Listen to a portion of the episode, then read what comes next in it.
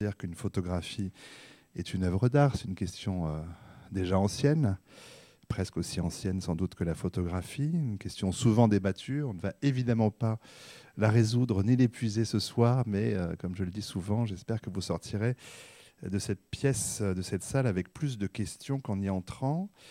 Nos intervenants, euh, bien sûr, vont nous apporter leur lumière respective, quelques pistes de réponse forcément variées. C'est aussi la, raison de leur présence commune ce soir. Je vous les présente euh, dans un premier temps rapidement, en les remerciant en premier lieu d'avoir euh, répondu à notre euh, invitation ce soir. Près de moi, Anne-Marie Garcia, qui est conservatrice chargée du fonds de photographie de l'École nationale supérieure des beaux-arts de Paris. À ses côtés, Anne Sauvagnin, qui est philosophe, qui a notamment euh, aux presses universitaires de France, présenter les textes de Françoise Zourabichvili euh, dans le recueil La littéralité et autres essais sur l'art, mais qui elle-même euh, publie et dirige cette collection d'ailleurs avec co-dirige cette collection Ligne d'art au PUF. aux côtés d'Anne-Marie Garcia, Simone Klein, qui est directrice du département photographie Europe chez Sotheby's France. Et enfin, un photographe tout de même, Sébastien Salgado n'ai guère besoin de présenter, ce que je ferai quand même dans un instant.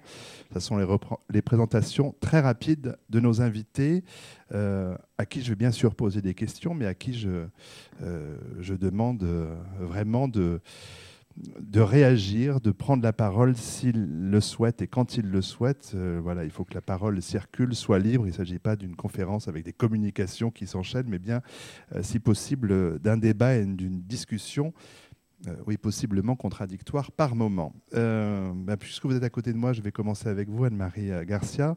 Je l'ai dit, conservatrice à l'École nationale supérieure des beaux-arts de Paris. Vous êtes précédemment occupée du fonds d'estampes et responsable donc depuis 2010 de la collection de, de photographies. parmi les expositions que vous avez organisées, dans le domaine qui nous concerne ce soir, on peut citer les chefs-d'œuvre de la photographie dans les collections de l'École des Beaux-Arts, voilà un titre explicite, ou tout récemment, euh, L'arbre et le photographe, une exposition qui vient de, qui vient de s'achever. L'école possède, dit-on, un fonds de plus de 70 000 photographies. Est-ce que vous savez, tiens d'ailleurs, à quand remonte la création de ce fonds dans l'École nationale supérieure des Beaux-Arts de Paris? Il doit être ouvert, ce micro. Euh, Prêt, pardon Oui, bien sûr. Euh, c'est un fonds très spécifique dans la mesure où il est lié à une école et euh, il s'est constitué à des, fins euh, vraiment pédagogiques, documentaires. Donc il est lié à la création de la bibliothèque au 19e siècle qui ouvre en 1863. Donc on voit par rapport à la création de la photo 1839, c'est contemporain du grand développement de la photographie au 19e mais c'est une bibliothèque qui se crée dans un lieu qui, euh, remonte euh, aux académies royales. Donc c'est un lieu d'enseignement de l'art euh, au sens les quatre arts. voilà. Donc c'est un fonds qui est rentré dans une, vraiment une stratégie documentaire pour les étudiants. Alors effectivement, documentaire, pédagogique, la photo comme, oui, comme document à utiliser. À partir de quand, si on fait un peu d'histoire, euh, voilà, la, vision que l'école en interne et ses professeurs euh, ont de ce fond change. À partir de quel moment on se dit au sein même de l'école des beaux-arts que finalement, il ne s'agit pas seulement de documentation, mais qu'il pourrait peut-être bien s'agir d'art alors là, il y, a, toute la problématique quand la photographie euh, fait son, apparition au XIXe siècle et va euh, prendre sa place euh, contre d'autres arts de la reproduction, l'estampe, le moulage, enfin bon, dans l'économie d'un enseignement, la photographie a vraiment des visées documentaires. Et ça, ça perdure tout au 19e. Après, ça tombe un peu en désuétude au 20e siècle. D'ailleurs, il n'y a plus d'acquisition, plus d'enrichissement du fonds. C'est vraiment un fonds 19e. Et il faut attendre, euh, il y a 40 ans, il y a une, comme une prise de conscience dans les institutions euh, que ces fonds de photographie qui étaient liés au livre, qu'on pouvait, qui n'avaient pas de pérennité, ont, ont, changé de statut. C'est-à-dire que la photographie est devenue un objet muséal. Donc le traitement a été de les inventorier, de les voilà. Donc c'est comme une décision euh, de la réceptivité qui date euh, d'il y a 40 ans, dirons-nous. Et comme vous citiez, dans ce contexte-là, c'est la création aussi à Orsay d'un fonds de photographie. Et, effectivement, l'École des beaux-arts a fait comme d'autres institutions un catalogue, une exposition, les chefs-d'œuvre de. après, on pourra discuter du fait que ce sont des œuvres d'art ou pas, mais en tout cas, il y a un changement de statut. Elles rentrent il y a 40 ans, elles, elles deviennent patrimoine, donc à conserver. Euh, un dernier mot pour cette première prise de parole, Anne-Marie Garcia. Qu'est-ce qui vous a donné l'envie, vous, euh, mhm. après le Fonds d'Estampes, de vous occuper du Fonds photographie? Alors, euh, en fait, je m'y étais intéressée il y a, enfin, dans le contexte là, de, chez parce que pour moi, l'estampe et la photographie au XIXe siècle vont, ce sont deux arts de la reproduction qui vont se dynamiser. Donc j'ai travaillé longuement sur les estampes et la photographie, je la vois aussi par rapport à, ce, à cette... Pour moi, il y a une connivence, bon, parce que c'est plutôt le 19e, le 19e qui me... Qui, bon, euh, donc la dynamique, la rivalité, comment ces deux, ces deux territoires vont, vont se superposer, se, être en contradiction? Bon, prendre, la photographie va occuper euh, le domaine de l'estampe et l'estampe d'ailleurs va pouvoir redevenir euh, une estampe originale comme elle l'était du temps au XVIIe. Donc voilà, pour moi, les, deux médiums vraiment vont de pair. Alors, je reviendrai bien sûr vers vous. Simone Klein, après des études d'histoire de l'art, de linguistique, de littérature française et allemande, d'archéologie classique euh, dans les universités de Bonn et de Paris-Sorbonne, vous auriez pu, vous, choisir bien d'autres voies que, celles menant à la photographie. Euh, et pourtant, votre euh, mémoire de maîtrise portait sur le calotypiste français Victor Regnault. Qu'est-ce qui vous a attiré alors sur ce sujet et dans ce, sur ce domaine photographique? Merci. Euh, tout d'abord, euh, je voulais vous dire que je ne suis pas française, donc euh, s'il y a des fautes de, langue, je vous demande de bien vouloir, m'excuser. J'aimerais tellement parler allemand comme vous parlez français. Quand même, hein, on, va, voir. alors oui, alors oui, alors des études d'histoire de l'art en Allemagne à l'époque étaient des études plutôt dans de, la Renaissance italienne et euh, voilà, le paysage euh, néerlandais et tout ça. Donc, euh, et il y avait un cours sur la photographie historique du 19e siècle et qui, était, qui se passait au, au musée de la photo, de musée, Ludwig à Cologne, où il y avait un, département, il y a toujours un département de photographie. Et donc c'était un tout petit cours, on était à cinq personnes pendant un semestre, ça s'arrêtait après. Et ça m'a tellement fasciné que j'ai poursuivi, poursuivi cette, cette voie. Et en Allemagne, à l'époque, ça fait quelques années, on ne pouvait pas faire des études d'histoire de photographie. Ah, mais à Paris, on pouvait. Et donc, j'ai continué à faire mes études à Paris, à la Sorbonne, où on pouvait notamment faire des études, surtout sur l'histoire de la photographie au 19e siècle. Voilà, tout simplement. Euh, vous avez ensuite travaillé euh, d'abord en galerie, euh, puis dans une maison de vente en Allemagne, avant d'entrer chez Sotheby's, où vous dirigez donc, je l'ai dit, le département européen photographie. quels sont les... Alors, là encore une question très, vaste, mais euh, ça permettra déjà d'entrer dans le débat. Les, grandes tendances telles que vous les observez euh, du marché de la photographie au sein du marché de l'art, est-ce qu'il y a des photographies ou des types de photographies euh, qui sont euh, aujourd'hui plus cotées que d'autres Pour avoir juste une vision là pour le, du marché, mm. Simone Klein. Oui, oui. En fait, c'est un grand sujet. Hein. Oui, oui, pour ça Donc, euh, mais bon, des tendances, des tendances actuelles, des tendances depuis, disons, quelques années, c'est bien sûr la tendance vers la photographie contemporaine, des grands formats, la photographie couleur, tout ce qui est vraiment tira, en fait, voilà, photographie, disons à partir des années 1990. Hmm. Et euh, deuxième tendance, malheureusement, c'est les grands, grands tirages. Ça, c'est un sujet sur lequel on peut très bien parler avec M. Sagado. Et euh, troisième tendance, et ça, c'est une tendance qui est un peu universelle pour tout le marché de, l'art en ce moment, c'est aller vers les, vers les euh, top plots, vers les, les, les, les œuvres, les objets iconiques connu par tout le monde et euh, c'est ça qui, qui, qui fait des, prix vraiment extra, extraordinaires aux enchères.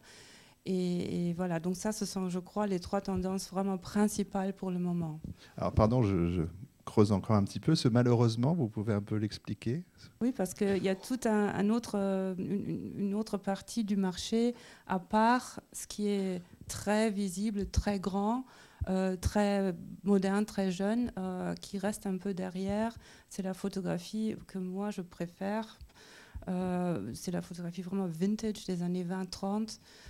c'est là où vraiment la création la création, euh, création photographique euh, moderne est, née. Et là, il y a beaucoup de, photographies qui, sont, qui se présentent aux enchères ou en galerie, qui, euh, que personne ne voit parce que c'est pas grand. Hein, ce ne sont pas les grands noms super connus, ce sont des noms un peu de deuxième, disons, deuxième rangée. ça vaut pas beaucoup d'argent en général et c'est un peu dommage parce que hum, la visibilité d'une photographie euh, est toujours euh, très liée aussi à, son, euh, prix, j'ai l'impression. C'est un peu dommage, vraiment.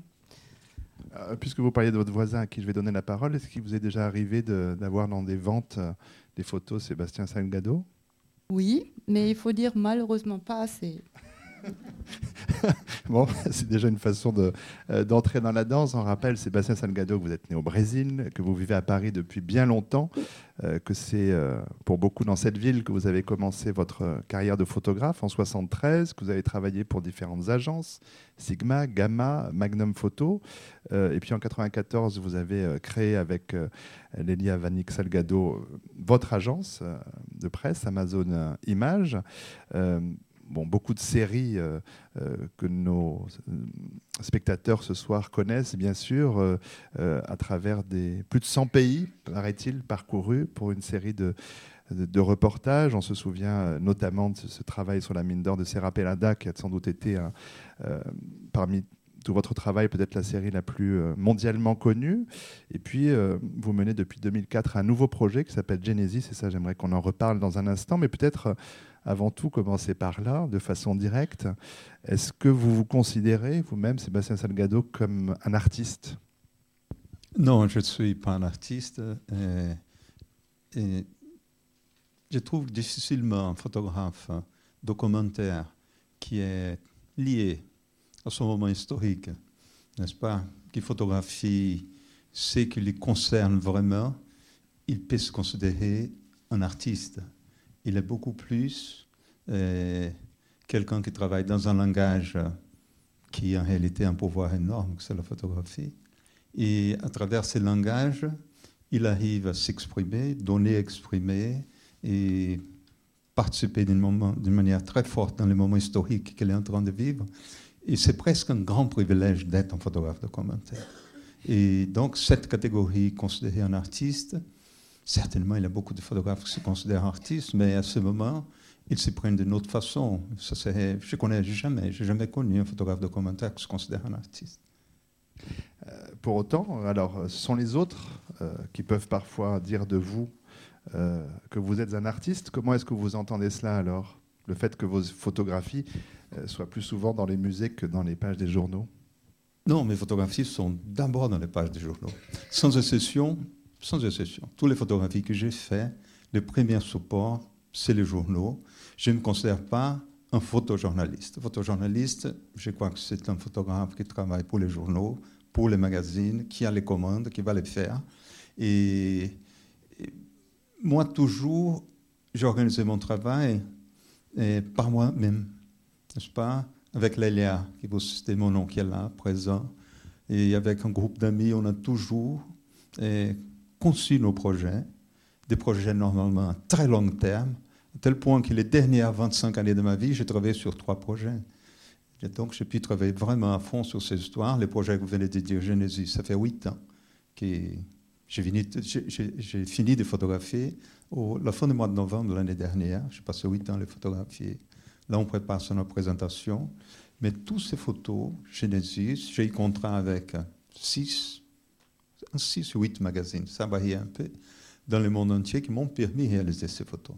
N'est-ce pas? Donc les premiers supports. C'est vrai que mes photos, elles sont relativement bien vendues pour les collectionneurs, pour les collections de musées, principalement aux États-Unis et en Angleterre, un peu dans certains pays européens, sur certaines collections des musées, sur certaines collections de certaines entités, que c'est très nouveau peut-être, qui rentrent dans le monde de l'art. Par exemple, je prends la bourse de Francfort.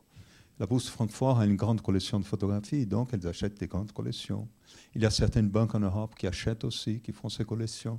Et, comme il y a des galeries, il y a des musées, il y a des galeries nationaux. Donc, euh, les premiers objectifs de ces images, c'est vraiment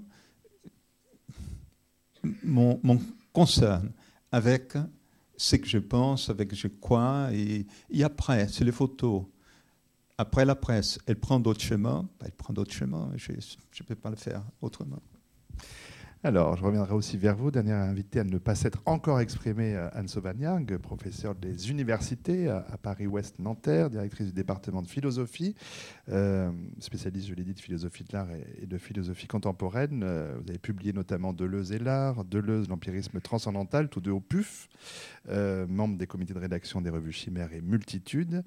Et vous dirigez, je l'ai dit avec Fabienne Brugère, cette collection Ligne d'art aux presses universitaires de France je ne sais pas s'il y a un premier commentaire, ce que vous venez d'entendre, mais je pourrais aussi vous demander de façon tout aussi euh, euh, abrupte, abrupte, comment est-ce que vous entendez, vous, la question qui est posée ce soir par les organisateurs de ce débat Quand peut-on dire qu'une photographie est une œuvre d'art? Vous avez une heure. Non, je plaisante. Oui, non, mais j'avais prévu d'y répondre et je pense que dans cinq secondes, tout sera très clair. Top chrono. Voilà. Dans la question, ce qui est intéressant, c'est le quand. Quand peut-on dire de la photographie qu'elle devient une œuvre d'art. Et voyez bien comment la question est liée à quelque chose d'une grande simplicité, d'une grande évidence, qui est l'invention industrielle de ce procédé. Et pour la première fois, vous vous rendez compte que l'art n'est pas seulement quelque chose qui est déposé dans les musées ou quelque chose qui pourrait faire l'objet d'une éternelle admiration. L'art se poursuit en même temps que dans nos sociétés, nous inventons de nouveaux moyens techniques.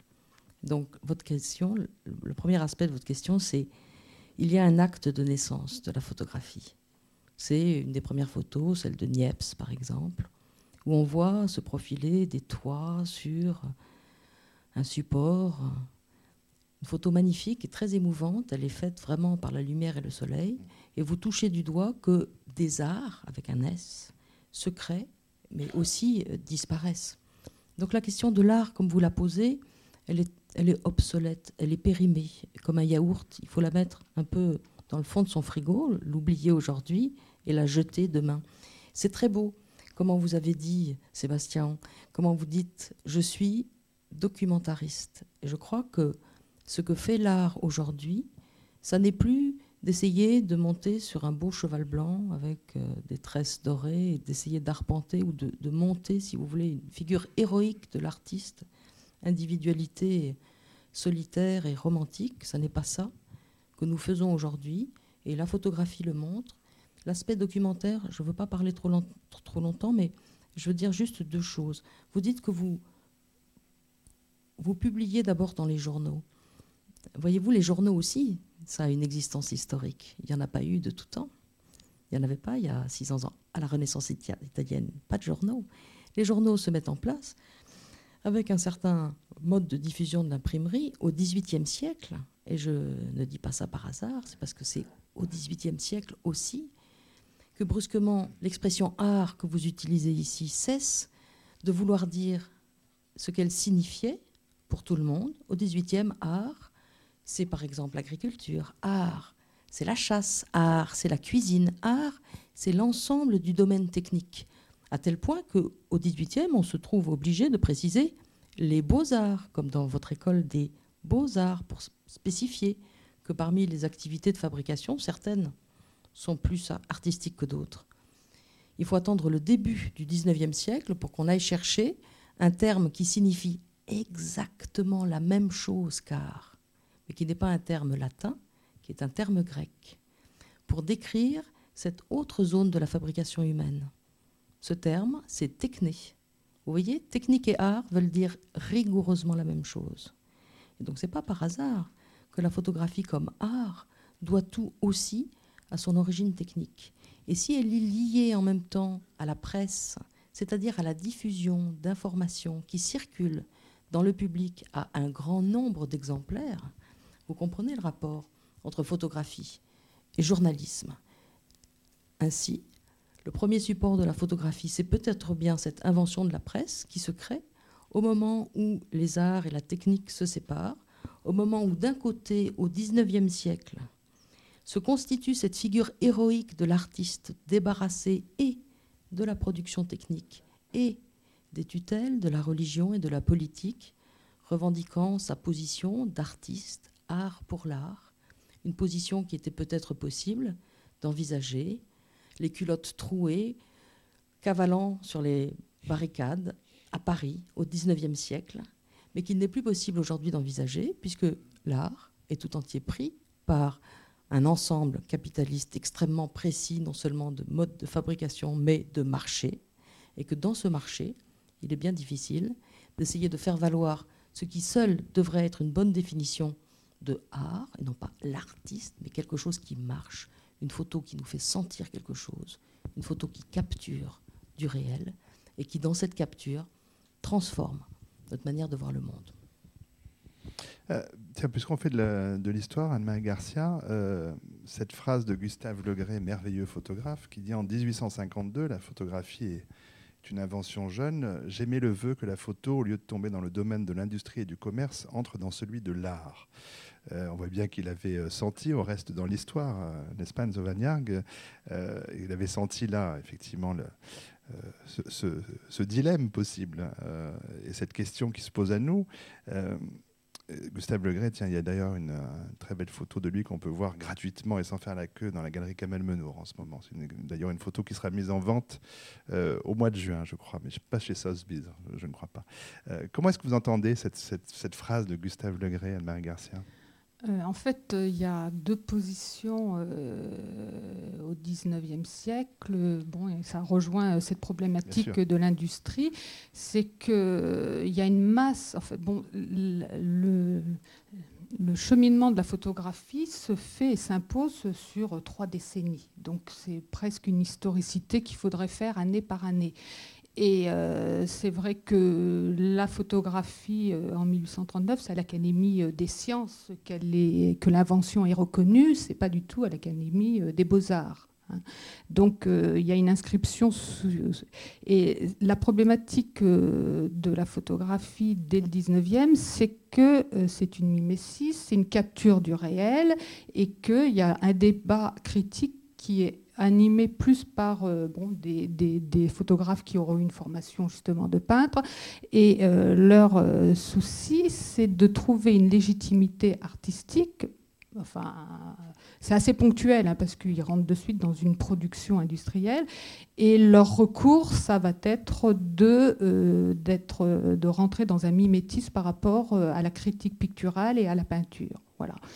Donc, euh, effectivement, après, il va y avoir deux positions. La photographie, puisqu'elle capture, elle est, liée à son objet donc euh, le monde réel. Et euh, donc, on va de suite la, taxer d'enregistrement mécanique, sans intervention de l'homme. Donc, il va falloir dire que si, il y a quand même une, du goût. Enfin, les discours sont assez confus. Voilà. Euh, et, donc, c'est cette suprématie de la peinture qui, fait qu'on cherche une légitimité euh, artistique. Euh, et effectivement, de suite, il y a le clivage. Ils vont dire je fais une photographie pittoresque, donc vraiment étymologiquement à peinture, ou alors une photographie scientifique. Et bon, alors après, ce mimétisme, c'est dans ce discours-là, mais ça va être aussi une revendication de ressembler à de la peinture, à, une estampe, à d'autres chose, donc le flou, euh, bon, jusqu'au pictorialisme à la fin de voilà. Donc euh, le Grès, c'est dans cette problématique qui s'inscrit, mais en même temps, il va dire venez visiter mon atelier où je produis industriellement. Donc il n'y a pas de discours tranché. C'est que c'est des corporatismes qui vont faire émerger un discours critique parce que la photographie déstabilise même les, peintres, même si elle est volontairement documentaire et, elle gêne puisque, puisque c'est une autre vision de la. De, voilà. Donc il s'inscrit un peu dans ce contexte. Enfin, c'est un peu compliqué à, à, résumer parce que c'est vraiment très historique et c'est fluctuant. Et bon, euh, à quel moment on va se battre pour que ça soit reconnu au salon, euh, etc. Enfin bon, c'est une histoire qui se joue sur 30 ans. Et contrairement à ce que disait Madame, euh, dont j'ai oublié le prénom. Anne. Anne, oui, Anne. la photographie ne passe pas dans la presse de suite. Justement, on a ah bon, d'accord. Mais elle est ah passée par la presse aussi. Oui, mais, oui c'est ça. Elle a une oui. part... Ah oui, d'accord, parce que effectivement, les limites de la photographie, euh, tout au 19e, c'est qu'elle ne passe pas dans la presse. il faut, il faut donc ça, on revient à ce que je disais tout à l'heure, une photographie va passer dans la presse si elle est transformée euh, en gravure, en gravure sur bois. Voilà. Donc, euh, mais c'est vrai qu'au 19e. Question technique encore. Voilà, question hein. technique, mais c'est vrai que la photographie va créer une encyclopédie du savoir par l'image. Voilà. Donc. Alors sur ces rapports complexes, tumultueux, peinture et, et photographie, on va on va bien sûr y revenir, mais justement, Sébastien Salgado, je me demandais pour vous, euh, à votre panthéon personnel, sur ce qui a, euh, ce qui a, ce qui a fait votre œil et votre façon de travailler, est-ce que euh, vos admirations, elles vont vers des photographes, elles vont vers des peintres? Qu'est-ce qui vous a inspiré au départ dans votre formation? Écoute, la photographie, c'est la photographie. C'est pas la peinture, c'est pas un autre art. La photographie, c'est encore entier, n'est-ce pas? C'est très nouveau, c'est très récent, comme on vient de dire, n'est-ce pas? Et on vient... La photographie, c'est une fraction de seconde. On vient de voir l'expo de Helmut Newton, il y a des 100, des 150 photos. Si on considère que c'était fait en moyenne d'un 125e de seconde, il y a deux secondes de photos là-dedans, tout ensemble, n'est-ce pas? Mais là, un pouvoir de la vie de photographe. La lumière qu'il a là-dedans, c'est la lumière de Helmut qu'il a mis dans toute sa vie. C'est sa mère, son père, c'est son Allemagne qu'il a été obligé de la quitter, n'est-ce pas? C'est l'impression qu'il avait de tout un système naziste qui se mettait en marche. Et sa, sa photo est extrêmement influencée pour ça. C'est les années qu'il a passées dehors, en exil. C'est ce qu'il aimait, c'est sa femme, c'est son boulot c'était plutôt un boulot, il demandait, c'est quelque chose qu'il aimait. Mais dans cette fraction de seconde, il matérialisait tout ça. Et en plus, il matérialisait les personnalités qui étaient devant lui, n'est-ce pas? Il a ramené tout ensemble. Et c'est tellement fort que c'est un langage qu'on n'a pas besoin de traduction. Qu'on écrit pour lire en japonais, on a besoin de traduire en chinois, en portugais. Mais en photo, on a besoin de traduire quoi que ce soit. Elle est là, elle est directe, elle a un pouvoir énorme là-dedans. Et donc, et quand on considère, on rentre dans l'expo de Helmut, il ne euh, se considère déjà pas un artiste, jamais il se considérait un artiste. Et tout le travail qu'il a dedans, c'était de commande. Donc, il a, il a travaillé toute sa vie comme un photographe de commande. Et aujourd'hui, ses photos sont dans les grands palais, n'est-ce pas? Il y a un livre qui est vendu là-dedans, 10 000 euros, n'est-ce pas? Volume. Ces images sont vendues à combien? Combien ça coûte? C'est une œuvre d'art, c'est pas une œuvre d'art, mais la matérialisation de ces pouvoirs que est traditionnel à la photo, il est là. Il est là dedans. Ça, un peintre, il prend un mois pendant il prend des mois, c'est mois, un an quelquefois. La photo, c'est cette fraction qui à 90% c'est déjà un produit fini, il est déjà là. Quand je parle de la photo, je parle de cette photo-là. Je ne parle pas de la photo d'un euh, artiste euh, et plasticien qui utilise la photo comme un support pour montrer son art. C'est une autre chose. Mais je parle de cette photo, n'est-ce pas, avec laquelle on, parle de la photo documentaire, de tout. Et donc, euh, il y a un pouvoir.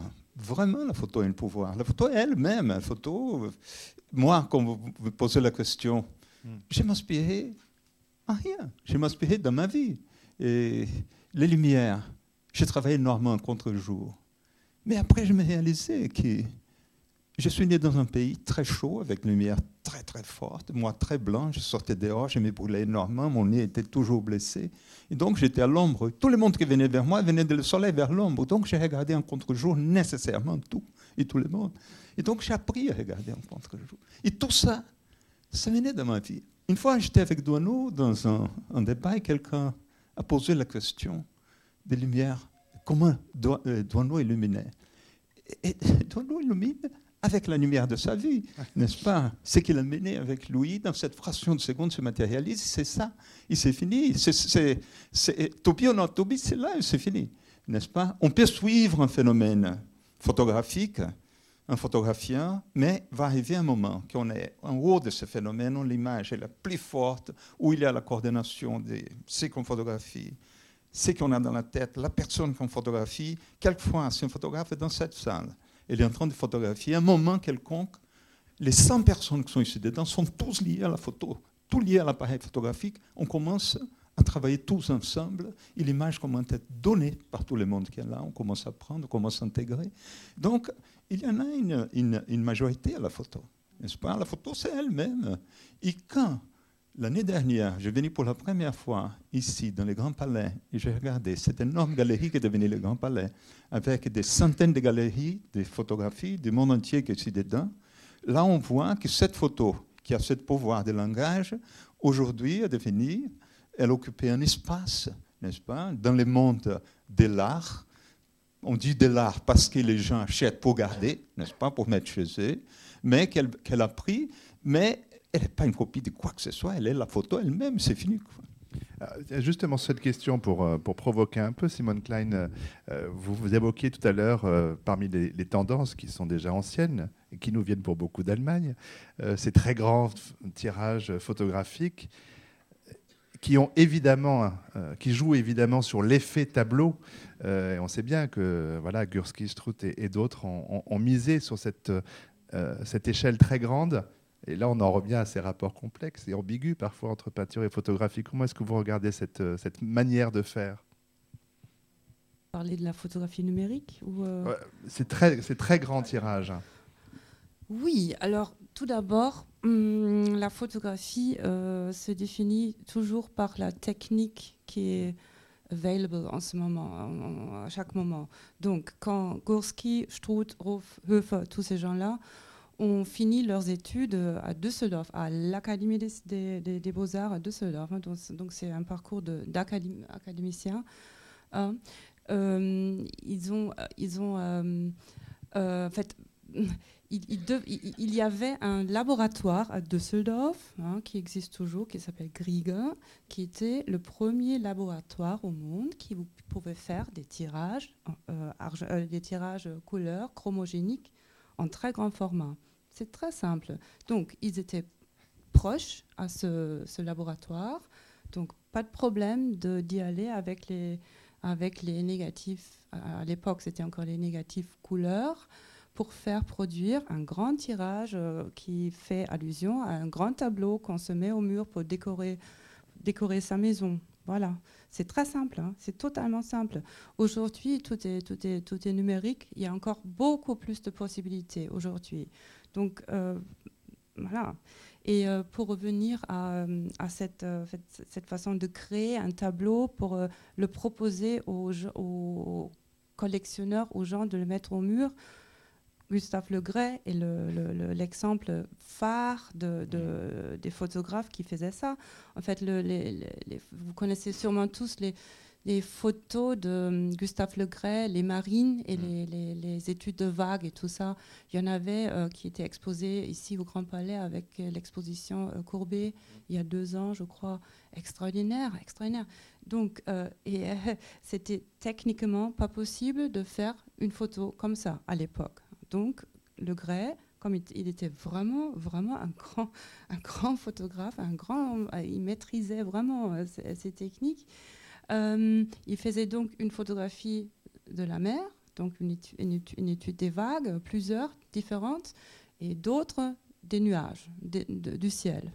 Et pour arriver à, une belle image, il superposait deux négatifs, Hein, pour, voilà, pour avoir donc une, euh, des vagues, en fait, euh, tout, tout, tout, les, tout, tout le, drama dans, les vagues et aussi dans le ciel. C'est comme ça qu'il composait ces, images. C'était à l'époque déjà, euh, c'était déjà des, photographies qui étaient vendues à beaucoup de monde. C'était une grande édition, si on veut utiliser ce mot assez moderne. Donc il vendait ça à tout le monde, très cher, surtout euh, en Angleterre. Il, avait une galerie en Angleterre. Ça se vendait à centaines euh, de, tirages.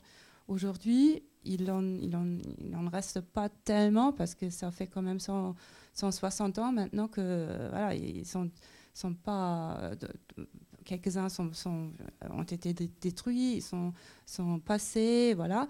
Mais il y en a encore en très bonne qualité. Ça fait des prix records au marché aujourd'hui. Et ça, c'est un vraiment des premiers exemples de quelqu'un qui truquait. Hein, qui, euh, les, tirages. Donc, c'est les proto-Gurski ou les, je sais pas, les proto-David euh, Lachapelle. Il faut vraiment le, le dire. Euh, pour, pour, moi, c'est toujours très, très, très important de savoir quels étaient les moyens techniques à l'époque, euh, Man Ray, il, avait aussi, c'était, il maîtrisait totalement plusieurs euh, techniques, mais il, faisait des, expériences avec. En fait, c'était, totalement libre comme, manipulation de, des négatifs et de, tout ça. Donc voilà, c'est ça, c'est ça où euh, c'est ce moment-là où vraiment une chef-d'œuvre est créée. Et même si on dit, on peut pourrait dire aujourd'hui, oh Gustave Le Gray, bon alors il ne savait pas prendre des photos normales, en fait, non? Mais, au contraire, ce sont des, photos les plus chères euh, du 19e siècle, exactement cette série de, Gustave Le Gray. Euh, puisqu'on est toujours dans l'histoire euh, et aussi dans la connaissance de cette art ou discipline photographique, peut-être euh, Anne-Marie Garcia, mais c'est valable aussi une question euh, sur laquelle les autres peuvent intervenir. C'est savoir ce que vous pensez du travail fait par euh, justement par les musées, Helmut Newton au Grand Palais, la Maison européenne de la photographie à Paris, par le travail du jeu de paume. moi, j'étais très heureux de découvrir autant de, tirages de, de Bérénice Abbott. Je ne sais pas si l'exposition était encore en cours. C'est une exposition extraordinaire, vraiment, qui permettait de, vraiment voir la qualité effectivement à la fois de recherche formelle euh, de cette femme photographe. Est-ce que, voilà, aujourd'hui, euh, le plus grand public a un, regard de plus en plus averti euh, sur la photographie, les photographes, son histoire? Est-ce que ça change quelque chose sur la, justement la façon de placer ou non la photographie dans le champ de l'art, selon vous? C'est vrai que la technique induit une qualité euh, artistique dont les photographes peuvent jouer dans un geste, en tout cas pour se créer eux-mêmes euh, leur... bon, quoiqu'au 19e, les photographes étaient des commerciaux et des... Je caricature un peu, mais ils étaient dans une logique qui n'était pas forcément... Bon, il y en a quelques-uns qu'on est en train de citer, Le Grès, Nègre, etc., qui vont avoir un... Bon, mais c'est vrai que par exemple, dans cette même logique, le calotype passait pour, euh, pour euh, une œuvre artistique puisque le flou était, euh, voilà, était, bon, ça rentrait dans la théorie des sacrifices, enfin ça, voilà, donc il y avait une reconnaissance.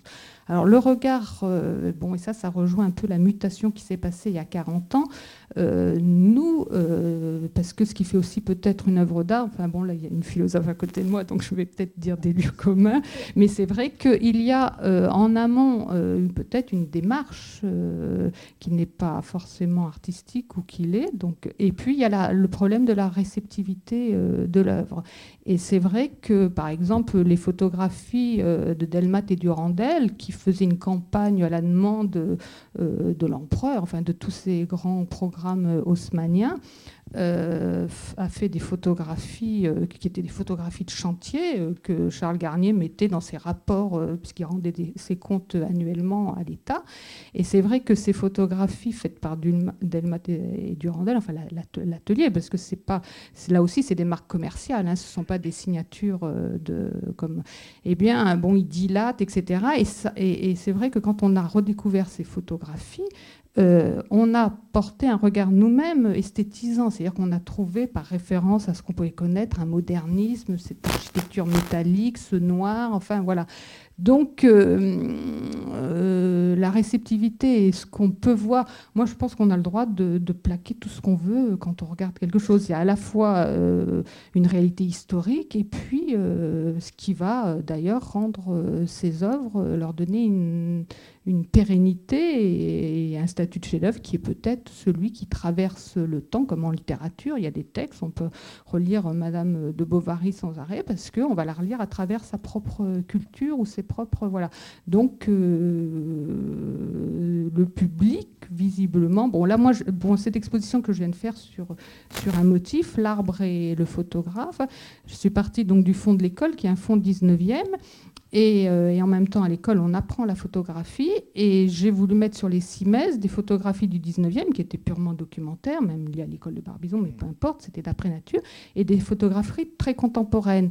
Donc ça paraissait une exposition purement visuelle, émotionnelle, de réceptivité première, mais en même temps, c'était sous-tendu sur euh, pourquoi, sur les CIMES, les photographies très contemporaines et les photographies 19e qui avaient un projet euh, purement documentaire pourquoi en fait ça tenait la route, pourquoi il y avait une, bon donc euh, et le public en fait a été extrêmement sensible et à l'aise subitement avec ce voilà. Donc euh, je ne sais pas si je réponds à une question parce que pour, moi je, suis encore en suspens sur comment une photographie euh, intrinsèquement, intrinsèquement en fait devient porteuse de quelque chose, quelle que soit même l'intention euh, au moment de sa fabrication. Quoi, en fait. Sa fabrication pour revenir dans une terminologie euh, mécanique. Euh, peut-être à partir de là, deux, deux autres questions. peut-être la première vers Anne Sauvagnargues. André Rouillet, il y a quelques années, dans un livre qui s'appelait La photographie entre documents et art contemporain, proposait de faire voilà, vous pouvez effectivement prendre le micro, euh, proposer de faire cette distinction entre l'art des photographes et la photographie des artistes. Euh, il expliquait que le propre des photographes, c'était d'être exclusivement préoccupés par la représentation, à la différence des artistes photographes qui se servaient eux des images comme un moyen pour exprimer les idées. Ce qui me paraissait une distinction pas tout à fait opérante, parce qu'il y a des tas d'artistes plasticiens ben, qui s'intéressent au réel. Comment est-ce que vous entendez ce genre de distinction Ça me paraît un peu caduque. D'accord. Bon, ben, d'accord. Question suivante. non, je plaisante. Vous voulez développer là-dessus J'en suis sans voix. Bon, alors. Oui, non, mais c'est important parce que c'est un livre là, qui, est, connu quand même une large diffusion. oui, mais enfin bon. Alors, euh, oui, très bien, tant mieux pour lui un des points dont on est en train de parler ici, c'est la question du statut de la photographie. Hein. C'est-à-dire, euh, bon. Or, euh, vous voyez bien que la, photographie est née, elle est née ben, comme une technique, et en effet, euh, l'essence de la photographie est le fait de petits, petits boutiquiers industriels, etc., exactement comme la physique, pour prendre un autre exemple, au XVIIIe, est le fait, par exemple, de fabricants de bière qui ont des gros tonneaux, etc. Joule était un, brasseur. Je dis ça pour vous montrer que parfois les inventions se font, spécialement lorsqu'elles sont nouvelles et qu'elles transforment le tissu social. Bah, évidemment, elles ne se font pas directement au musée. Elles se font ailleurs, dans le social. Donc la question est celle du rapport entre des arts considérés comme majeurs, dans une certaine culture qui a fini par émanciper les arts de la technique, la culture européenne, d'autres cultures aussi. Donc des arts qui ont droit de citer, la peinture, et puis un petit nouveau qui arrive, qui est encore barbu, chevelu, euh, un jouvenceau, un adolescent, qui n'a pas encore droit de citer la photographie au XIXe siècle. Le cas se produit tout le temps, toujours, parce qu'aujourd'hui la photographie a droit de citer, mais de nouveaux arts se pressent au portillon et sont considérés à, nouveau ou encore comme euh, n'étant pas du registre des arts tous les rapports entre peinture et photographie au 19e, sont passionnants parce qu'en réalité, entre cet art, je ne mets pas de différence de valeur entre les deux. J'aime beaucoup la, la peinture, j'adore la photo. C'est pas parce qu'un art est réputé majeur que ça change quoi que ce soit à sa réussite. Il y a des arts majeurs immondes, il y a des arts mineurs géniaux. Je reviendrai peut-être un petit peu à un autre moment sur la question de savoir quand est-ce qu'on doit dire ça marche, euh, quand est-ce qu'on doit dire c'est de l'art. Je ne pense pas qu'on puisse avoir une réponse univoque à cette question-là, mais on peut répondre à la question quand est-ce que ça prend un statut d'art? Ben, La photographie a transformé le destin de la peinture, tout en se posant elle-même complètement de façon singulière. Avec la photographie, puis plus tard le cinéma, se passe quelque chose tout à fait fascinant qui est la capacité euh, mécanique de reproduction par un geste qui n'est pas simplement un geste humain, mais qui est un geste humain accompagné par un appareil. En réalité, cette notion d'appareillage était présente aussi dans les autres arts, mais on n'en tenait pas compte. Je dis qu'elle était présente parce que pensez à un peintre de chevalet sans chevalet et sans pinceau. Alors vous me direz, oui, mais c'est le peintre qui fait tout, parce que le pinceau ne fait rien, le chevalet non plus. Mais en réalité, au début de la photographie, on a accusé le photographe de n'être qu'un monsieur presse-bouton.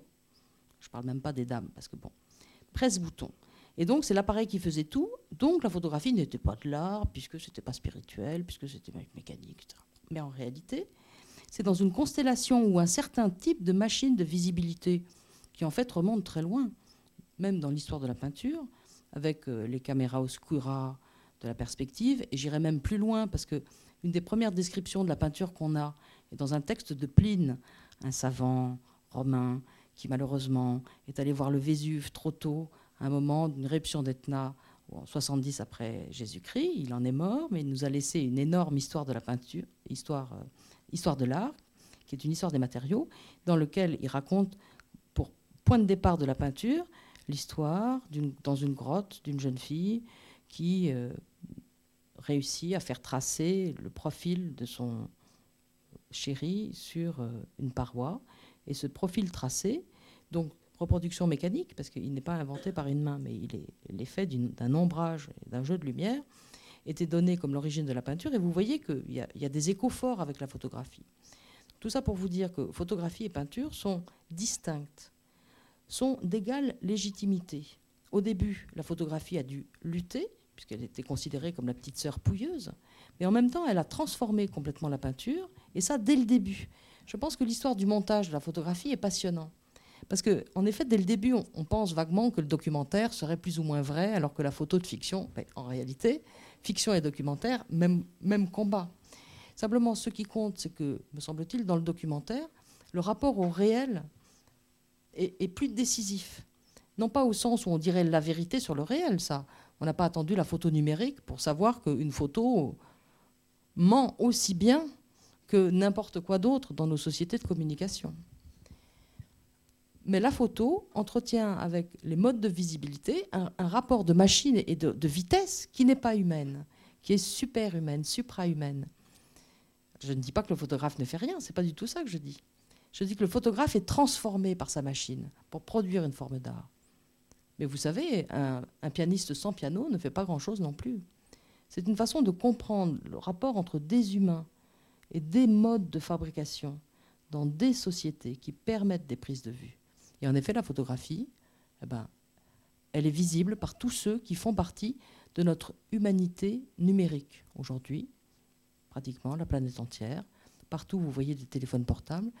Et je ne sais pas si j'ai le droit de poser une question mais une, des choses qui me fascine aujourd'hui, c'est, vous voyez, je, vois ici des téléphones portables, peut-être que vous nous prenez en photo, il y a cette circulation de l'image, cette circulation de l'image numérique, et qui est importante, je pense aussi, pour l'histoire de la photographie comme art. C'est un moment où Kodak a réussi à euh, prendre la main sur le marché, où on est passé d'une photographie très artisanale et complètement éclectique et, merveilleuse, pour avoir une fabrication industrielle où l'amateur... Euh, ne savait plus très bien comment faire, mais appuyait sur des boutons, etc. Et, cette captation, en fait, par, euh, disons, le marché numérique qui fait de nous des espèces de terminales asservies à des images, la question que je voudrais poser, c'est celle de savoir comment ça transforme la vie du photographe. De voir que tout le monde, maintenant, devient preneur, non pas d'otages, mais preneur d'images. Écoute, hein. Union soviétique, une fois par un type s'appelait Gorbatchev. On a dit Gorbatchev, un type génial, il a amené une ouverture en Union soviétique. Mais ce n'était pas lui, Gorbatchev. Il y avait mille Gorbatchev dans l'attente d'apparaître s'il n'était pas matérialisé parce que toutes les variables, toutes les conditions étaient réunies pour que ce type vienne. Ce n'est pas lui qui était génial. C'était l'histoire qu'elle a vécue qui était géniale, qui l'a poussé là. Ce n'était pas lui, ça c'était un autre. Et avec la photographie, c'est exactement ce qu'on vient de dire. N'est-ce pas? C'était des procédés industriels qui sont arrivés à maturité. C'était les rassemblements des gens dans des villes qui avaient besoin d'informations, qu'on fait venir les journaux, l'information, la photographie est venue avec. Elle a souffert toutes ces évolutions en passant des photographies sur des plaques de verre, sur des supports plastiques, aujourd'hui sur un support électronique, n'est-ce pas? Mais c'est l'évolution elle-même. Un jour, peut-être que ça, on va passer une autre chose. On passe au téléphone portable aujourd'hui qui fait de la photo, tout le monde fait la photo. Et c'est ça, c'est ça, certainement l'évolution et qu'on fait partie d'elle, n'est-ce pas? Et je crois qu'on euh, parle de la taille d'image. C'est vrai qu'il y a un goût des grands, mais les goûts, ce n'est pas les photographes qui ont posé, c'est la concentration peut-être de revenir dans cette planète d'argent, n'est-ce pas? Parce qu'il y en a, dans ces pays-ci qu'on est arrivé, il y en a une quarantaine d'années, c'était une économie de plein emploi. C'était une économie qui avait une énorme classe moyenne, n'est-ce pas? Tout le monde participait. Et aujourd'hui, c'est une économie où il y a une énorme concentration de revenus, on a une marginalité croissante dans ce pays, ça devient un pays euh, presque comme c'était mon pays il y en a 40 ans, n'est-ce pas, une petite quantité de très riches et une grande quantité de très pauvres. Et ces très riches qui sont de nouveaux, qui sont arrivés, ils ont besoin de consommer son argent il demande, c'est un produit, il demande la taille. J'appelle qu'on a commencé à exposer nos photos et à vendre, parce qu'on exposait, il y avait des gens qui voulaient acheter. 80% de ces commandes, c'était 30 par 40 cm. Un 40-50, c'était une belle taille, très agréable à voir. Et quand quelqu'un demandait un 50-60, là, c'était quelqu'un qui adorait l'extravagance, d'avoir quelque chose d'énorme. Aujourd'hui, le 50-60, c'est le minimum, n'est-ce pas? Je vends des photos jusqu'au maximum parce que mes photos, j'imprime tous euh, à partir sur un papier euh, euh, argentique. Et le plus grand qu'on puisse imprimer, c'est 1m20. Il n'y a plus de taille plus grande dans une seule unité. Et donc, je vends des photos pour 1m20, pour 1m80. Et la taille moyenne qu'on vend, c'est 60-90, 50-60. Maintenant, c'est rare d'avoir une demande.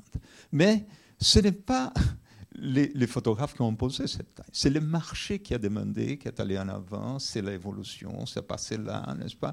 Et donc, euh, c'est, tout ça fait partie d'une évolution des sociétés. Et pour, prolonger la, question d'Anne Sauvagnac, la, semaine prochaine, le thème du débat, la folie numérique, tous photographes, point d'interrogation. Donc vous pourrez revenir la semaine prochaine pour avoir un autre début de réponse. Et ça me fait penser à un collectionneur qui, euh, euh, disait qu'avec euh, avec du temps, n'importe qui peut faire une bonne photo, mais que les grands photographes ne font que des bonnes photos. C'est aussi une façon de distinguer la folie du téléphone portable, où on peut prendre un cliché sans arrêt, et quelqu'un qui peut avoir l'œil pour pour prendre la photo. mais justement, pour la, question du marché, alors il y a quelqu'un qui, qui fait la distinction pour nous entre photo artistique et photo qui ne l'est pas, c'est le, euh, le ministère des Finances, puisque le taux de TVA n'est pas le même selon qu'on a affaire à une photo d'art et une photo de reportage. Alors, euh, il faut que le cliché soit reconnu comme une œuvre qui porte témoignage d'une attention créatrice manifeste de la part de son auteur. Ça, c'est le langage hein, euh, légal. Euh, alors, du coup, on peut se demander s'il suffisait effectivement de dire qu'on a une démarche artistique pour faire œuvre d'art, ça saurait. Donc, c'est pas tout à fait comme ça que ça peut se passer. Alors, du coup, on en revient à la question du marché. Simone Klein sur l'influence du marché, à savoir dans quelle mesure c'est le marché qui décide de la place ou non de tel photographe ou de tel type de photographie dans le champ de l'art. C'est vrai que c'est ce que vient de dire Sébastien Salgado, c'est une réalité. Oui, en fait, c'est assez complexe comme, comme, ah, comme sujet parce que le marché de l'art, le marché de la photographie, c'est pas. En fait, c'est. il y a beaucoup de. beaucoup de, critères. Il y a beaucoup. En fait, c'est d'abord les créateurs, les, photographes, les artistes. Hmm. il y, a il y a après les galeristes, les marchands qui vendent et qui fixent avec les artistes une stratégie de vente, c'est-à-dire quel euh, format doivent avoir les, les tirages, quelle édition, euh, doivent avoir le format, hein, par exemple. En fait, en général, le plus grand le format, le plus petit l'édition. Euh, après, donc c'est ça. Après, c'est donc euh, la présence de ces œuvres, de ces, artistes sur le marché, c'est-à-dire dans les galeries, dans, les salons. Après, c'est les expositions. Quels sont les artistes qui sont vraiment qui sont exposés de façon euh, euh, importante dans, des, dans des musées mondiaux. c'est une grande différence si un, artiste est exposé au MoMA ou à Macon quelque chose comme ça. Il y a une grande différence qui se, qui se malheureusement, oui, qui se aussi, reflète sur le marché. Et troisièmement, bien sûr, le marché secondaire, les, les, les, enchères, les, ventes aux enchères. Déjà, quelle, quelle, quelle sélection on fait pour, pour la vente Quel prix on fixe Et après, quel, quel, prix sera proposé par, par, par, le marché en fait, mmh. Qu'est-ce qui est le prix final aux enchères. Donc tout ça, c'est assez complexe. Et euh, hum, nous, pour, pour, nous vendre, pour nos ventes, en fait, pour dire, euh, nous avons des critères assez simples en fait pour nos ventes de photographie, c'est que une, une, photo doit valoir ou doit être estimée au moins 4000 euros. Déjà, ça limite pas mal de choses. Et deuxièmement, ça doit être présent sur le marché vraiment établi international. Voilà, donc c'est à la fois euh, très facile parce que voilà, on fait des recherches et si une photo euh, de M. Salgado de 30-40 euh, ne touche pas à une estimation basse de 4000, alors on dit on veut bien cette photo dans la vente, mais donnez-nous un autre format parce que tout de suite ça vaut plus cher. C'est très très simple et d'un autre côté, c'est pas très juste. C'est vraiment une toute petite partie de, la production artistique en photographie qui, qui, rend, en tout cas chez nous, en vente. Euh, chaque maison de vente et chaque expert a d'autres euh, critères, mais ça, c'est voilà, c'est comme ça. Et il est clair, chez nous, un tirage d'un grand format, dans un grand format, de M. Sagalo se vend à un prix énorme, énorme, énorme. C'est très demandé euh, parce que ça passe pas très souvent aux enchères. Et un tirage plus petit euh, pas aussi cher que ça. Mais ça peut, bien sûr, en vente après, faire un grand prix parce que ça, ça dépend du moment de la vente. Combien, combien de personnes sont intéressées à, à cet objet-là pour, pour, le faire monter euh, et établir un prix euh, euh, un prix de résultat, un prix de marteau très haut. Voilà. Donc c'est.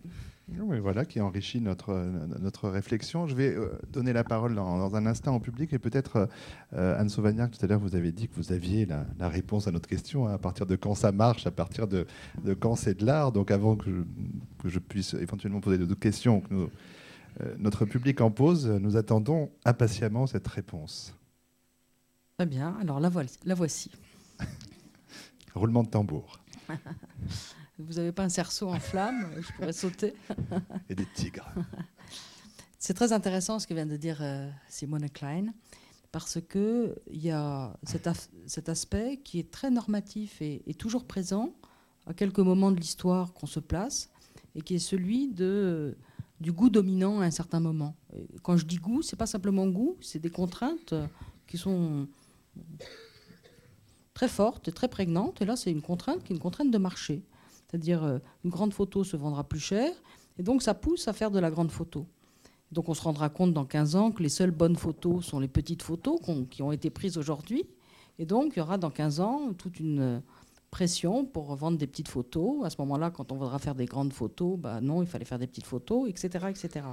Alors, euh, je ne veux pas dire par là, autre, enfin, autre figure un peu éculée que le grand artiste euh, ronge son foie tout seul pendant que le goût dominant est toujours en train de se tromper. Non.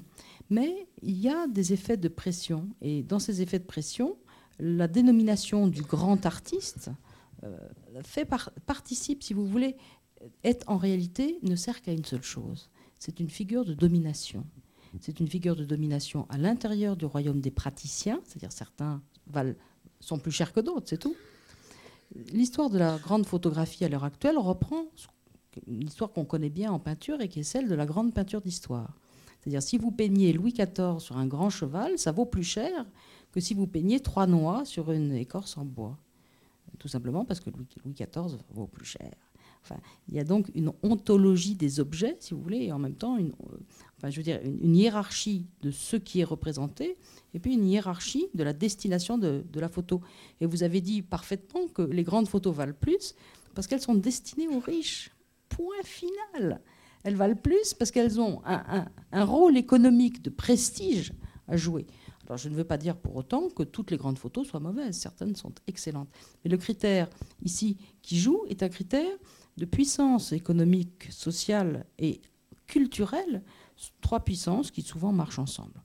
Alors, est-ce que pour autant on est privé d'armes pour essayer de savoir ce qui est de l'art ou pas de l'art? Ben, Moi, je vous inviterais volontiers à, utiliser le critère art avec beaucoup de, beaucoup de précautions et en tenant compte aussi beaucoup de la manière dont, la, dont la, dans cette pincette, dans cette catégorie, dans cette, euh, ce filet à provision est constitué.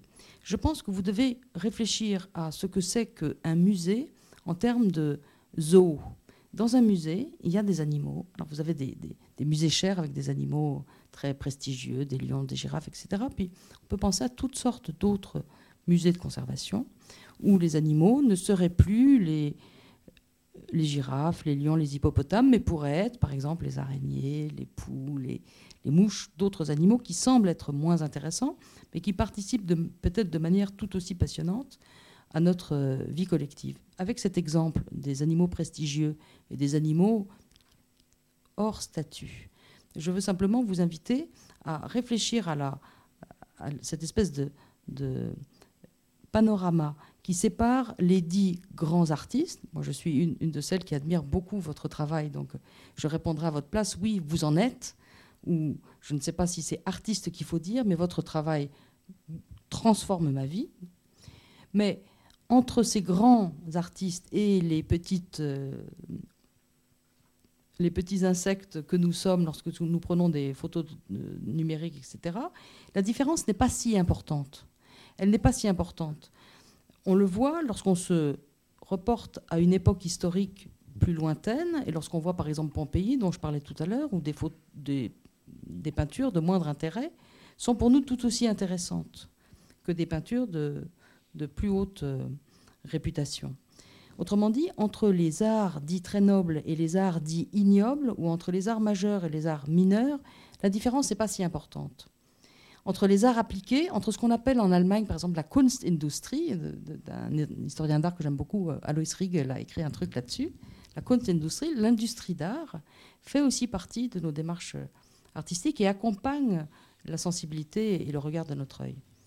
Alors, maintenant, la vraie question qui est, à quelles conditions allez-vous dire c'est de l'art? Ben, Vous allez dire c'est de l'art lorsque la rencontre que vous faites avec cette photo, qui peut être dans un musée, dans un journal, qui peut être ici ou ailleurs, quelle que soit la réputation de la personne ou de l'inconnu qui l'a prise, lorsque cette photo transforme pas simplement votre regard, pas simplement votre personne, mais transforme la manière que vous avez de percevoir la réalité. C'est-à-dire lorsque la photo augmente votre œil. Pas simplement transforme votre personne, mais augmente la manière que vous avez de vous rendre sensible à des forces de la réalité qui, tout en étant disponible hier, était imperceptible par vous. La photographie, comme tous les arts, sert à capturer ce qui n'avait jamais été rendu visible et ce que désormais vous ne pourrez pas vous empêcher de voir. On pourrait rediscuter longtemps à partir de ça, évidemment. Une proposition. Euh, des mains se lèvent, des questions se posent, un micro arrive. Voilà, c'est ce qui va être le cas tout de suite. On n'aura pas attendu longtemps ce soir. Bonsoir. Il me semble ne pas avoir entendu dans vos exposés le mot esthétisme. Je pense qu'une œuvre d'art, c'est aussi de l'esthétisme, mais est-ce que parce que c'est subjectif, donc chacun regarde une œuvre d'art comme il le ressent, et donc émotionnel ah. Sébastien. Euh, vous savez, il y a quelque temps, on est allé à, Barcelone pour visiter un, endroit qui crée énormément d'expositions. On travaille beaucoup avec la photographie qui s'appelle la Caixa à Barcelone. Et là-bas, il nous invite à voir une exposition très très belle sur l'art africain. Et c'était vraiment incroyable. Une beauté l'exposition. Mais 90% de l'exposition ou plus, c'était des instruments de travail, n'est-ce pas, qui étaient utilisés, il avait 100 ans, 150 ans, et qui étaient gardés comme référence, n'est-ce pas, parce que c'était d'abord très beau, c'était un morceau de l'histoire africaine. L'autre partie, c'était composé des instruments d'utilisation normale dans une maison, n'est-ce pas Des bois, des choses qui étaient bien sculptées, bien travaillées, qui le travail a fait qu'il était usé une partie et tout. Et c'était une expo vraiment d'art, phénoménal. Et je crois que la photographie avec esthétique, de, toute façon, le langage photographique, c'est un langage purement esthétique, parce que c'est un langage formel. formel.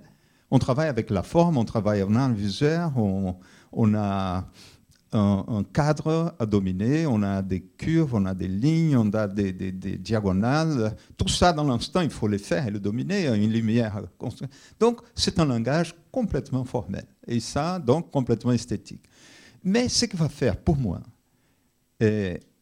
cette image devenir un objet vraiment d'art. C'est pas qu'on les vend, que les gens payent beaucoup d'argent parce qu'ils trouvent intéressant, vont mettre dans leur salle, c'est un peu à la mode, les noms, on achète et tout c'est de savoir si dans 50 ans, si dans 100 ans, comme africain, elle va rester. N'est-ce pas? Elle va raconter vraiment un morceau de l'histoire qui, c'était important pour les gens qui vont le regarder, qui vont venir dans les musées. Là, le musée passe à être notre, ben, notre histoire, n'est-ce pas? Ce qu'on a vécu, notre société a vécu, qui s'est matérialisé dans ce musée, n'est-ce pas? Comme des peintures comme des objets de travail qui ont devenu des objets d'art, n'est-ce pas? Comme certains euh, bijoux incroyablement beaux, n'est-ce pas Qui étaient faits pour ornementer un cou d'une dame très riche à une époque, et après il est devenu, entrer dans un musée, est devenu un objet d'art. Il est beau et tout. Et donc, pour moi, c'est la photographie, comme par exemple les photographes qui ont fait la Grande Dépression américaine. Il y a certains photographes qui ont bien travaillé, étaient vraiment des photographes, parce que c'est pas qu'on a les téléphones portables, qu'on fait des images, qu'on est photographe. Photographe, c'est un, état d'esprit, c'est une, façon de vivre. On met sa vie à la photo du matin au soir, on est complètement intégré dedans. Et là-dedans, ça peut sortir des images qui, si elles rentrent dans les musées et qui, à long terme, elles viennent des références dans soi, là, c'est un objet d'art. Non, pas de doute, n'est-ce pas? Mais c'est un phénomène de mode, même si elle était créée comme un objet d'art pas même un photographe qui se dit de commentaires, non, un photographe artiste. J'ai fait un objet d'art. Cet objet d'art est dit par personne. Il ne raconte pas notre histoire. Il n'est pas important à long terme.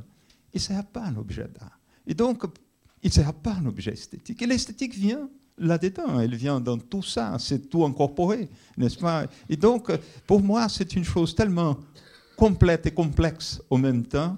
C'est un moment et des technologies qui ont avancé, qui ont fait créer certaines choses, qui ont disparu, qui ont apporté, qui ont venu. Et ce moment, il était vécu d'une manière intense, n'est-ce pas, et qui était matérialisé dans, dans des objets, ou dans des images, ou dans des peintures, ou dans des photos, n'importe, n'est-ce pas, et qui sont devenus une référence. Si on a gardé comme morceau de notre histoire, c'est un morceau. Autre euh, question, intervention, demande de parole, monsieur. Bonjour à vous tous. Euh, ma question, c'est euh, euh, bon, œuvre d'art. Donc aujourd'hui, en photographie, j'ai l'impression que l'œuvre d'art en, tant que telle unique, est-ce qu'elle est vraiment œuvre d'art ou est-ce que finalement c'est tout le, travail de, série d'un photographe qui est, qui est, plus œuvre d'art? Ce que je veux dire, c'est une, photo, elle, se réfère plutôt à, enfin, aujourd'hui à un nom, à, comment dire ce que je veux dire, c'est que. c'est difficile à expliquer. Euh, enfin, moi, euh, quand, je, vais dans un, musée, je suis pris par l'émotion euh, par un photographe parce que je, vois toute une série de, photos. Et, l'émotion vient là parce qu'il y a toute une série de, belles photos. Et,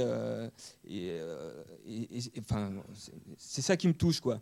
Maintenant, une, photo isolée, je ne sais pas si euh, au niveau de l'art, euh, si, le photographe est inconnu, si, euh, si cette photo n'a pas vraiment de référence, est-ce qu'elle peut devenir une œuvre d'art quand même quoi?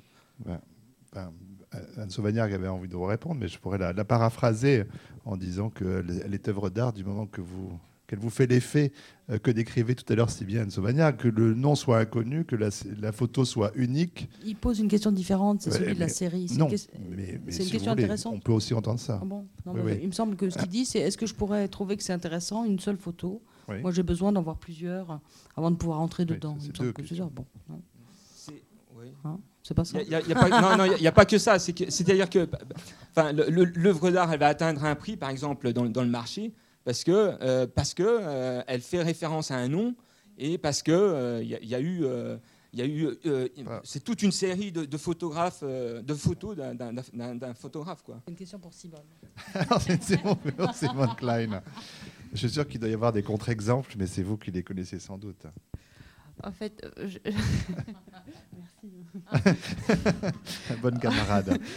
C'est, oui, voilà. Donc c'est une question de sélection, de dire euh, voilà, est-ce que est-ce que cette photo photographie que je vois là, est-ce que ça est-ce que c'est vraiment une bonne photo, est-ce que c'est une œuvre une œuvre d'art qui, qui vaut être mis au mur, quelque, c'est, comme ça.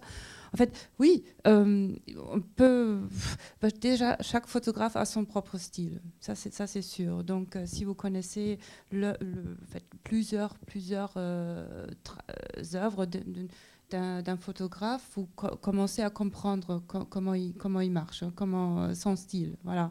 Et après, si vous n'avez pas ce contexte-là, si vous allez, euh, je prends, reprends mon exemple, vous allez euh, voir une maison de vente, au lieu, quand il y a, quand il y a l'exposition de preview pour une, pour une vente aux enchères, vous voyez en général une, deux ou trois photos d'un photographe, pas plus que ça.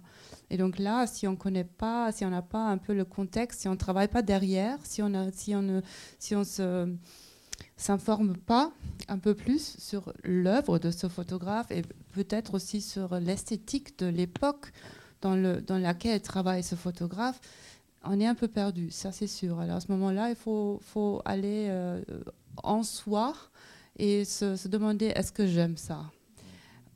C'est voilà, ça devient personnel. Euh, voilà, mais euh, on ne peut pas vraiment dire qu'il y a des critères un peu universels pour une, photo soit une bonne photo. C'est très compliqué. Hein. Euh, comme disait Monsieur Salgado, oui, voilà, c'est les compositions, c'est les lignes, c'est voilà, il faut, faut, maîtriser ça à un moment.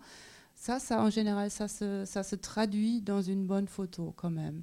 Euh, vous allez quand même, même si on n'est pas habitué à voir les photos tout le temps, ou bien à, bien lire des photos tout le temps, vous arrivez quand même à, voir, à dire, OK, cette photo marche de telle et telle, telle et telle euh, façon, et celle-là, elle marche autrement. Pourquoi? Parce que celle-là, elle, est aux couleurs, celle-là, elle est en noir et blanc.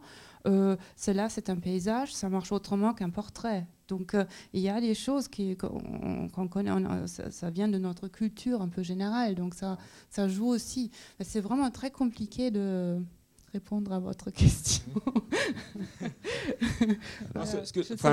pour, pour, essayer de repréciser, je ne vais pas reprendre la parole trop longtemps, mais juste pour euh, essayer de repréciser. Hein, là, dernièrement, été voir une, une, une, exposition euh, de Jeanne Aguette. Hein, et donc là, on est. Enfin bon.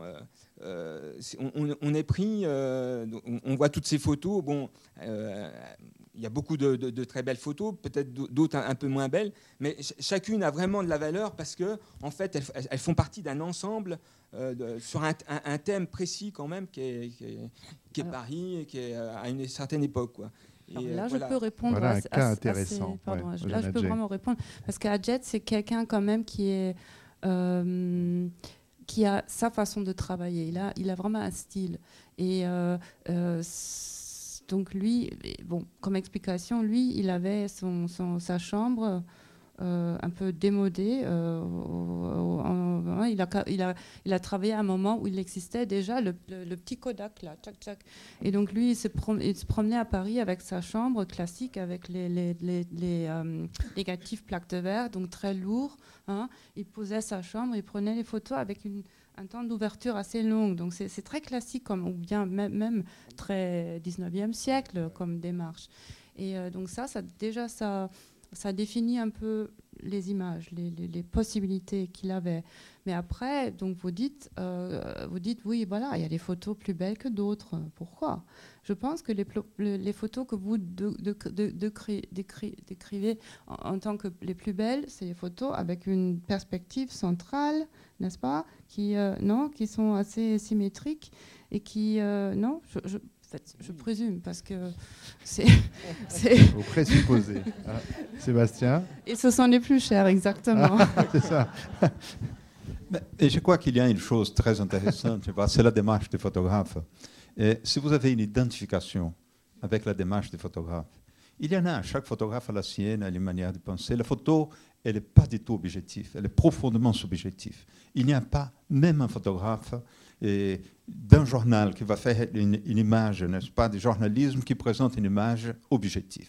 Elle est ce qu'il pense, ce qu'il sent, n'est-ce pas Si sa femme était dure avec lui la nuit, le lendemain, la photo va être quelque chose, n'est-ce pas Si euh, votre fils est malade, si vous avez un fils handicapé, n'est-ce pas Peut-être que vous avez un sentiment qui vous amène là-dedans, vous avez une autre philosophie, une autre manière. Il y a ce moment, cette matérialisation dans cette fraction de seconde, elle a un pouvoir énorme. Tout ça vient dedans. Et les corps des photographes, l'ensemble des photographes, qui vous venez, vous regardez une exposition photographique, si vous aimez, vous aimez vraiment parce que là, vous avez compris là-dedans, pas seulement les gens qui sont photographiques sont représentés là. Les photographes sont représentés là-dedans et sa philosophie est représentée dedans. Et donc, il y en a cette démarche qui fait qu'on a une identification avec les points de vue du photographe, mais c'est son point de vue politique, idéologique, philosophique, tout est là-dedans n'est-ce pas? Si elle est compatible avec ce qu'on regarde, il y a une identification. Et je crois que ça, c'est le principal. Il y en a bien sûr les, la technique, il y en a couleur noir et blanc, il y en a flou ou pas flou, tout, tout. Mais là-dedans, il y a une démarche. Et l'important là-dedans, c'est la démarche, pour moi. Alors, autre euh, question à poser à nos intervenants euh, ah, ah, Le temps que le micro vous arrive, mademoiselle.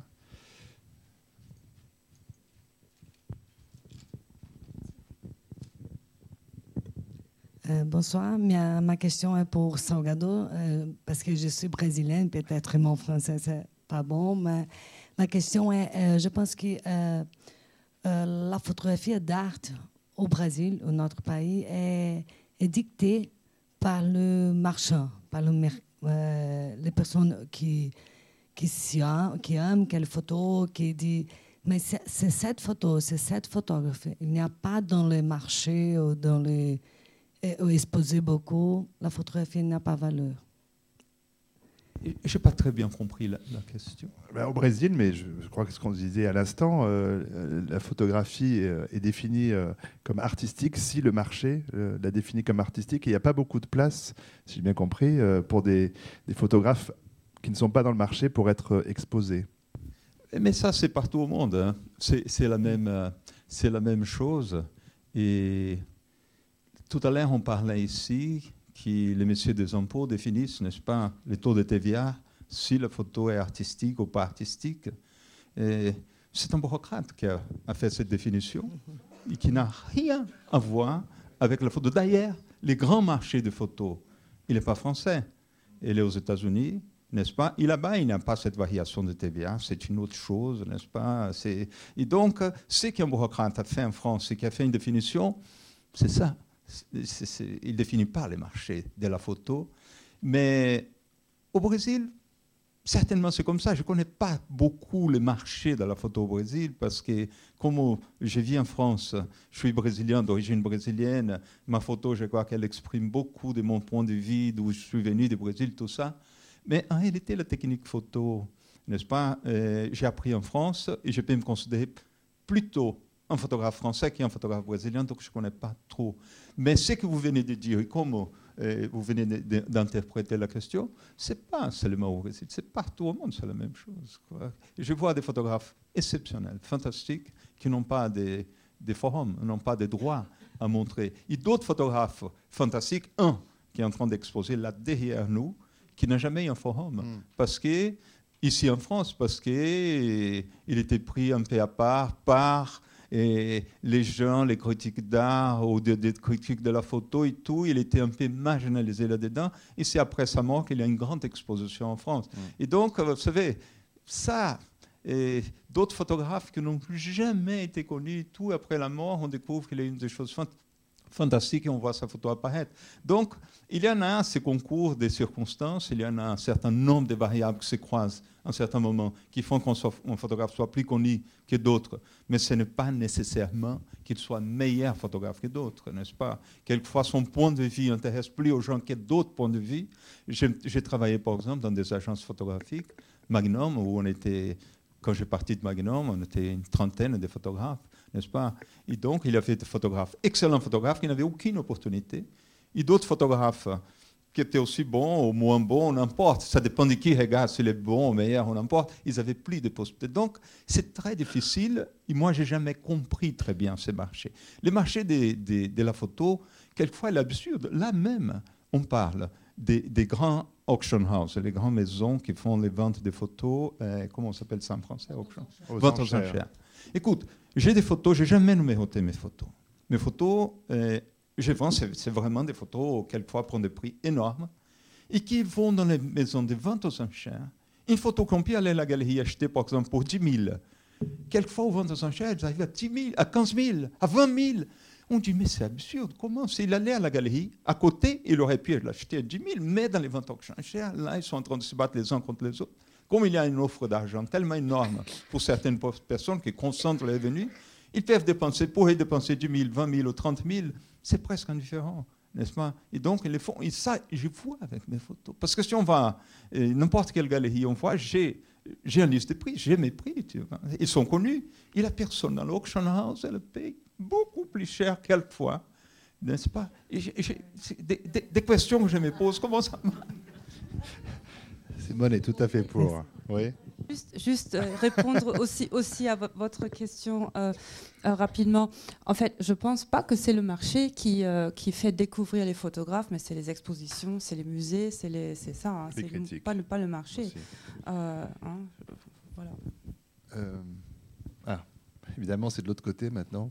Pauvre Sarah qui fait le tour des, des salles. Il faudrait grouper géographiquement les questions, mais on n'a pas trouvé le système encore. Et deux personnes. Bonsoir. De façon périphérique à, ce que vient de dire Salgado, euh, il y a une chose très étrange qui vient d'arriver il y a quelques, depuis quelques années justement dans les ventes aux enchères. C'est que justement ce que les photographes n'avaient jamais pensé être, euh, devenir quelque, un jour peut-être un objet qui allait être euh, vendu dans les ventes aux enchères, ce qu'on appelait à l'époque les, tirages de lecture, les tirages que l'on utilisait dans les rédactions, sont devenus finalement actuellement ce que recherchent le plus les collectionneurs. Et c'est un événement assez surprenant, y compris pour les photographes, j'imagine pour Salgado le premier, mais pour beaucoup, beaucoup de, gens que je connais, parce que ce n'était pas du tout les, tirages de meilleure qualité. C'est des tirages qui avaient une, un objectif qui était celui d'être déposé dans les rédactions, qui aujourd'hui n'existe. Euh, la technologie, enfin, la méthode n'existe absolument plus, puisque tout ça a été lié à l'argentique, et ma main a été détruit toutes les grandes agences, toutes les agences, beaucoup de photographes ont détruit des, tonnes de, tirages de lecture des tirages qui étaient déposés dans les rédactions. Et, c'est exactement ce qu'il y a eu plusieurs cas euh, que je, pense dont vous avez entendu parler, soit de ventes qui ont été réalisées, soit de ventes qui ont été bloquées pour des raisons qui, n'ont pas lieu d'être. Enfin, je ne sais pas le problème là, mais c'est ce qui a attiré, le, ce qui attire, ce qui intéresse le plus les collectionneurs, qu'on suppose être des collectionneurs d'art ou d'objets, enfin des collectionneurs. Voilà. Écoute, vous avez 100% raison. On n'arrive pas à comprendre le mécanisme des prix et quelle absurdité les choses arrivent à avoir des prix astronomiques. quand j'ai publié mon premier livre photo, n'est-ce pas, que c'était aussi le premier livre que Lélia, qui, qui, dessine tous mes livres, a dessiné, on avait reçu un prix de la mairie de Paris qui venait pas au photographe, venait à l'éditeur pour publier un livre photo pour ce photographe. Et donc, pour l'argent que la mairie avait donné, on pouvait publier seulement 49 photos, une photo en plus, 50e à la couverture, qui ne serait pas la même à l'intérieur. On a fait ce livre. Et finalement, un éditeur américain s'est intéressé à ce livre et il a publié. Les droits d'auteur à cette époque, c'est venu à nous, les droits d'auteur américains, 2400 dollars pour la photo, pour les livres. Un ami nous a donné un coup de main pour éditer, pour faire des choses, s'appelle Fred Breaching. Et on a pris la solution, on a donné 2400 dollars à Fred parce qu'il n'avait pas beaucoup d'argent non plus. Bon, ça passait comme ça. Aujourd'hui, on voit ces livres quelquefois, je trouve les mêmes livres vendus au marché des, livres rares aux États-Unis, je les vis déjà 8000 dollars. Livre. Et je, trouve ça tellement aberrant, absurde, les, choses qu'on pris des, des prix, n'est-ce pas? Et vous parlez des tirages de lecture, ça rentre dans ce qui, toi, tu venais de dire sur les vintage parce que c'est un tirage unique. Hmm. C'était fait normalement par les photographes. Elles sont là, elles sont gardées. Et donc, il y a cette espèce de rareté que les gens qui veulent avoir un objet, le seul, l'unique pour lui, n'est-ce pas? Pour garder, peut-être que le marché va répondre. Dans mon cas, si on va dans cette direction, le tirage de lecture prend des valeurs, je vais être la personne la plus riche de la planète parce que j'ai plus de 400 000 tirages de lecture.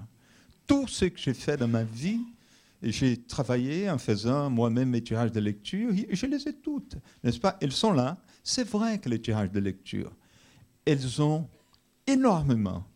C'est là le cœur de photographe, en réalité. Parce que le tirage de lecture, c'est la séquence qu'on a voulu faire, qu'on a montée, c'est la séquence large. Là, on a beaucoup de photos qu'on va peut-être choisir ou pas, qui ont choisi, on fait un choix. Si on revient dessus 4-5 ans après, on découvre des images incroyables qu'on n'avait pas l'état d'esprit peut-être pour la voir à ce moment, on les prend. Donc, elles ont beaucoup de sentiments de photographes, énormément de sentiments, vraiment.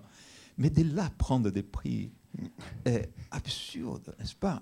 Je reviens sur ce que je vis ici. Je n'avais jamais venu sur le Paris Photo j'ai vu les prix des images et les nombres des images. C'est incroyable. Et les nombres des galeristes, il y a tout un commerce qui était monté dessus, n'est-ce pas? Il y en a aujourd'hui des dizaines de milliers de personnes qui vivent de ça et donc ils font la promotion aussi de la photographie. Et, je vois même dans mes images, quelquefois, j'étais dans une galerie à Los Angeles, de voir une photo à moi vendue par une fortune. Parce que les, galéristes arrivaient à expliquer c'est une photo faite dans une gare de train à Bombay. J'avais un problème énorme à faire cette photo parce qu'il y avait des tas de jeunes qui, qui débarquaient, j'avais pas de lumière, j'avais un petit pied de poitrine Leica, j'ai mis mon Leica contre la paroi, j'ai donné un quart de seconde des, temps de pause, c'était un fond de pause très long en train qui sortait. Bon, cette photo, elle est intéressante, elle a des lignes, tout le monde bouge. Mais les mecs m'ont vendu ma photo tellement chère parce que il y en a un type qui ne bouge pas dans la photo, et un peu plus loin sur un banc, il y a une dame assise. Et l'interprétation, c'est la philosophie des photographes qui à ce moment laissé tout bouger pour que cette personne qui ne bouge pas regarde l'autre. Là-dedans, il a un regard intentionnel. J'ai trouvé ça tellement incroyable, absurde en même temps n'est-ce pas? Et à ce moment, ça prend un valeur, et un valeur que ce n'était pas moi qui l'additionné dedans, n'est-ce pas? C'est un, valeur que le marché, à ce moment, prend, et qui là, on reste étonné pour voir toutes ces choses, n'est-ce pas? Comment ça prend?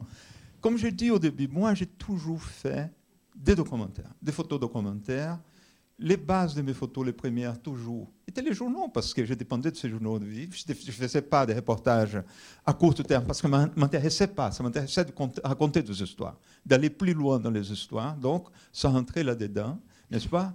Mais un jour, ces photos, on les exposait, les gens voulaient les exposer, ils ont commencé à prendre des valeurs, et on était très étonnés qu'elles soient vendues. Et aujourd'hui, elles sont vendues par des prix tellement faramineux et exorbitants qui ont continué à être choqués par, par, ce genre de choses. Mais ce n'est pas nous qui imposons les prix, n'est-ce pas? C'est les auction houses, c'est les gens, c'est la demande et les prix vont. C'est très, très drôle malgré les, malgré les photographes. il ne faut pas que vous, intéressez pour, vous inquiétez pour vos tirages de lecture, parce que s'il y en a 400 000, j'imagine, Simone, que ça vaut du coup pas grand-chose. Il, il aurait fallu dire 400. Là, ça aurait pris une valeur folle, non? Je ne me trompe pas.